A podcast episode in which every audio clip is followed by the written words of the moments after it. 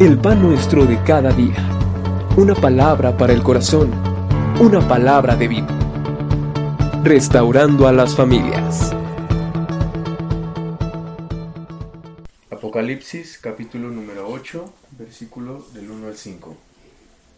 Cuando abrió el séptimo sello, se hizo silencio en el cielo como por media hora, y vi a los siete ángeles que estaban ante Dios y se les dieron siete trompetas. El otro ángel vino entonces y se paró ante el altar con un incensario de oro y se le dio mucho incienso para añadirlo a las oraciones de todos los santos sobre el altar de oro que estaba delante del trono.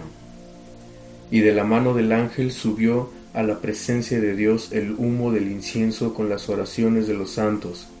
Y el ángel tomó el incensario y lo llenó del fuego del altar y lo arrojó a la tierra, y hubo truenos y voces y relámpagos y un terremoto.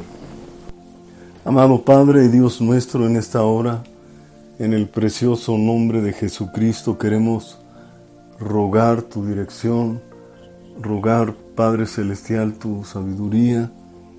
Te pido que me guíes, Señor, en la exposición de tu palabra, en el nombre de Jesús. Amén. En el capítulo número 8 estamos leyendo el séptimo sello. Este cuando el Señor lo abre, dice la escritura que se hizo silencio como por media hora. Es como un preámbulo cuando algo muy impactante, muy fuerte va a suceder y pasada esa media hora, siete ángeles se presentan delante del Señor y se les dan siete trompetas. Entonces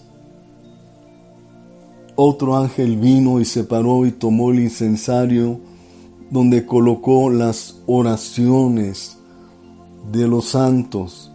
Recordemos que en la tierra había un periodo de gran tribulación hay una intensa oración al cielo clamando. Entonces dice la palabra que el ángel subió a la presencia de Dios, el humo del incienso con las oraciones, y el ángel tomó el incensario y lo arrojó a la tierra, y hubo truenos, voces, relámpagos, y un terremoto. Hasta aquí el séptimo sello, perdón, séptimo sello. Ahora vamos a ver las trompetas. Recuerde usted que son partes o etapas del periodo de la gran tribulación. Los sellos son abiertos y todo lo que sigue por delante es consecuencia. Entonces las trompetas, vamos a ver versículo número 7 del capítulo 8. El primer ángel tocó la trompeta, y hubo granizo y fuego mezclados con sangre, que fueron lanzados sobre la tierra, y la tercera parte de los árboles se quemó, y se quemó toda la hierba verde.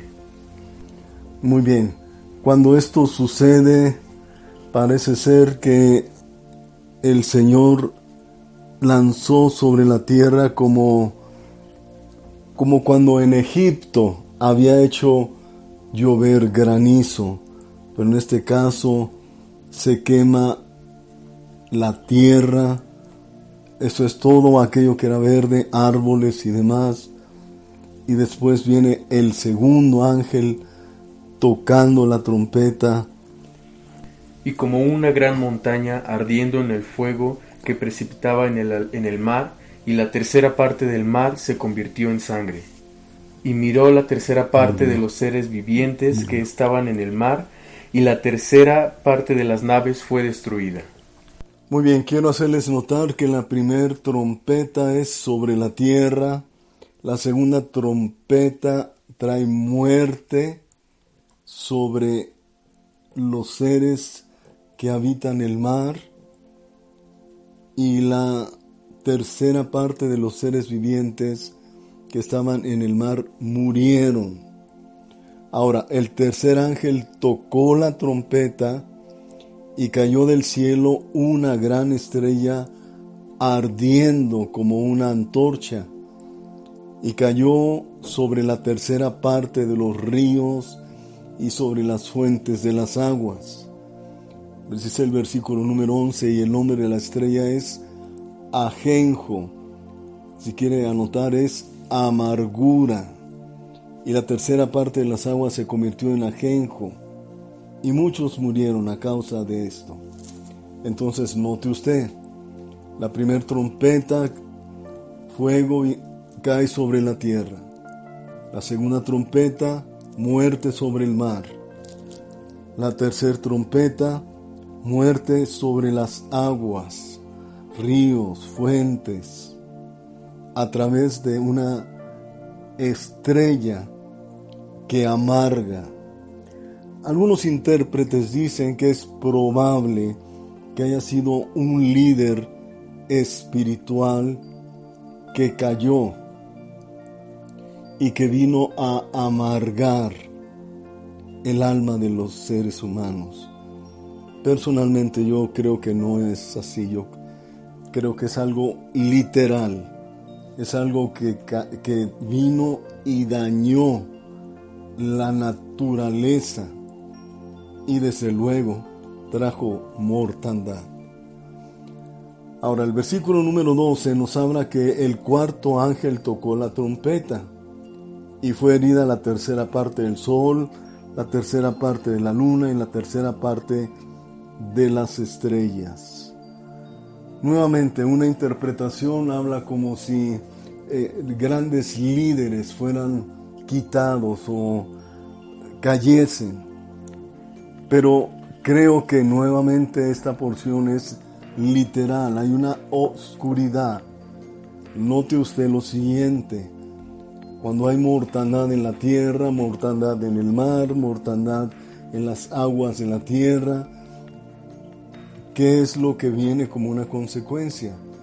Ha entrado usted a un lugar donde aun cuando haya luz de faroles o luz neón, pareciera que todo es oscuro, es un ambiente de oscuridad. Y parece ser que Dios mismo permite esta oscuridad.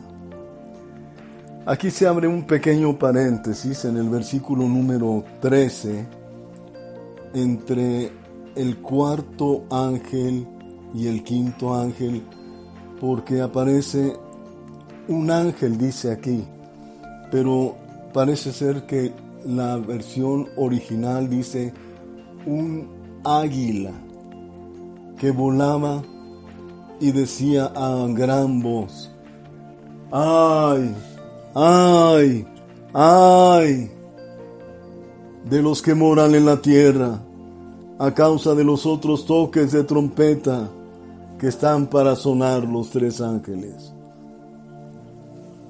Estaba eh, eh, eh, preparando el ambiente, ¿verdad? De por sí la tierra estaba en una situación caótica, pues el águila vino a poner como un momento todavía mayor de dolor. Pero ahora vayamos rápidamente al capítulo número 9 y vamos a ver cómo el quinto ángel tocó la trompeta. El quinto ángel tocó la trompeta y vio una estrella que cayó del cielo a la tierra y se le dio la llave del pozo del abismo. Y abrió el pozo del abismo y subió humo del pozo como humo de gran horno, y se oscureció el sol y el aire por el humo del pozo. Y del humo salieron langostas sobre la tierra, y se les dio poder como tienen poder los escorpiones de la tierra. Interesante. Obviamente en este caso no es algo literal, porque dice la escritura que eh, Juan vio una estrella que cayó del cielo. Pero es muy interesante porque dice la escritura que se le dio la llave del abismo. A una estrella natural no se le entrega una llave, ¿verdad? Muy seguramente era un demonio. Algunos intérpretes dicen que era Satanás mismo. Es probable. Pero este abrió el abismo. ¿Qué es el abismo? Bueno, en el Evangelio de Lucas, las escrituras nos dejan ver que el abismo es un lugar donde los demonios habitaban. Miren, busquen Lucas capítulo número 8, vamos a leerlo. Lucas capítulo número 8, versículo 31, cuando el Señor está liberando al endemoniado Gadareno. ¿Qué dice la palabra? Y le rogaban que no los mandase ir al abismo. Los demonios le rogaban al Señor Jesús que no los enviara al abismo. Y en la segunda carta de Pedro, capítulo número 2, versículo número 4, también la escritura nos señala algo respecto de esto. Porque si Dios no perdonó a los ángeles que pecaron, sino que arrojándolos al infierno los entregó a prisiones de oscuridad para ser reservados al juicio. Y si no perdonó al mundo antiguo, sino que guardó a Noé, pregoneró de justicia con otras siete personas. Muy bien. Un lugar donde los demonios habían sido atados. En este caso la escritura nos deja ver que se le dio la llave del abismo y de ese lugar salieron como langostas sobre la tierra y se les dio poder de dañar a los hombres, a los seres humanos durante cinco meses. Ahora, quiero hacerles notar que no era la intención matarlos, sino atormentarlos. Dice el versículo número 6. Y en aquellos días los hombres buscarán la muerte, pero no la hallarán, y ansiarán morir, pero la muerte huirá de ellos. Dios no los va a dejar morir. El tormento va a ser fuerte. Ahora, noten ustedes que son demonios. Entonces, no podemos en una manera eh, muy específica describir que esto eran así. Algunos dicen que sí, que va a ser literal. Bueno, si, es, si fuese literal, yo creo que simplemente de verlos tendrían tormento. Caras como humanas, cuerpo de caballo, coronas de oro, corazas, el ruido de sus alas como el estruendo de muchos carros de caballos, colas de escorpiones, terrible, terrible y tienen, versículo número 11, y tienen por rey sobre ellos al ángel del abismo, cuyo nombre en hebreo es Abadón y en griego Apolión. Que quiere decir destructor. Por eso algunos hermanos se inclinan a pensar que es muy probable que ese, esa estrella que se le dio la llave del abismo sea Satanás mismo es probable. Dice el versículo 12, el primer ay pasó y aquí vienen aún dos ayes después de esto. El versículo número 13 nos deja ver que el sexto ángel tocó la trompeta. El sexto ángel tocó la trompeta y entonces una voz le mandó diciendo, al sexto ángel que tenía la trompeta, desata a los cuatro ángeles que están atados junto al gran río Éufrates, dice el 15. Y fueron desatados los cuatro ángeles que estaban preparados para la hora, día, mes y año, a fin de matar a la tercera parte de los hombres. Y el número de los ejércitos de los, de los jinetes era doscientos millones. Yo oí su número. Muy bien. Les decía en la ocasión anterior que no nos confundiésemos con los ángeles que detenían el viento. Estos ángeles que estaban, ojo, atados, para ser soltados para destruir, obviamente no son ángeles de Dios.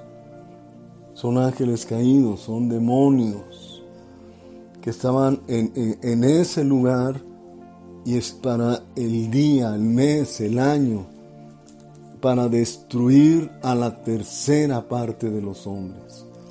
Y dice el apóstol que escuchó su número de ellos, 200 millones. ¡Wow!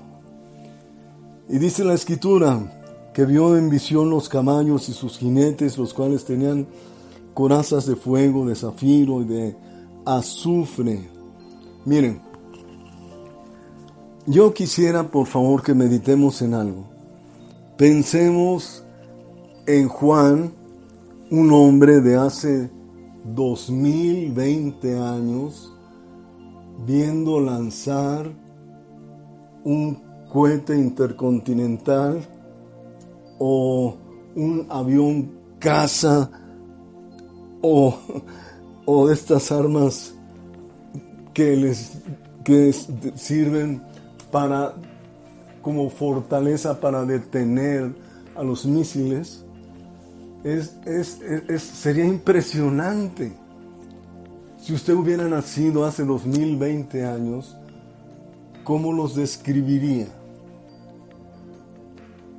Y vi un destructor bombardear con cañones. No, ¿verdad? No, no, no diría eso. O observé una explosión atómica. No, no, no, tampoco diría eso. ¿Qué diría? Corazas, caballos, fuego, humo, azufre. Es interesante. Y, con todo, quiero decirte algo e, es, es muy especial. Dice el versículo 18, por estas tres plagas fue muerta la tercera parte de los hombres por el fuego, el humo y el azufre que salían de su boca. ¿Sabía usted que el azufre produce fuego y ese fuego produce un químico que es tóxico, que puede matar muchísimas personas, que trae una cantidad de muerte increíble.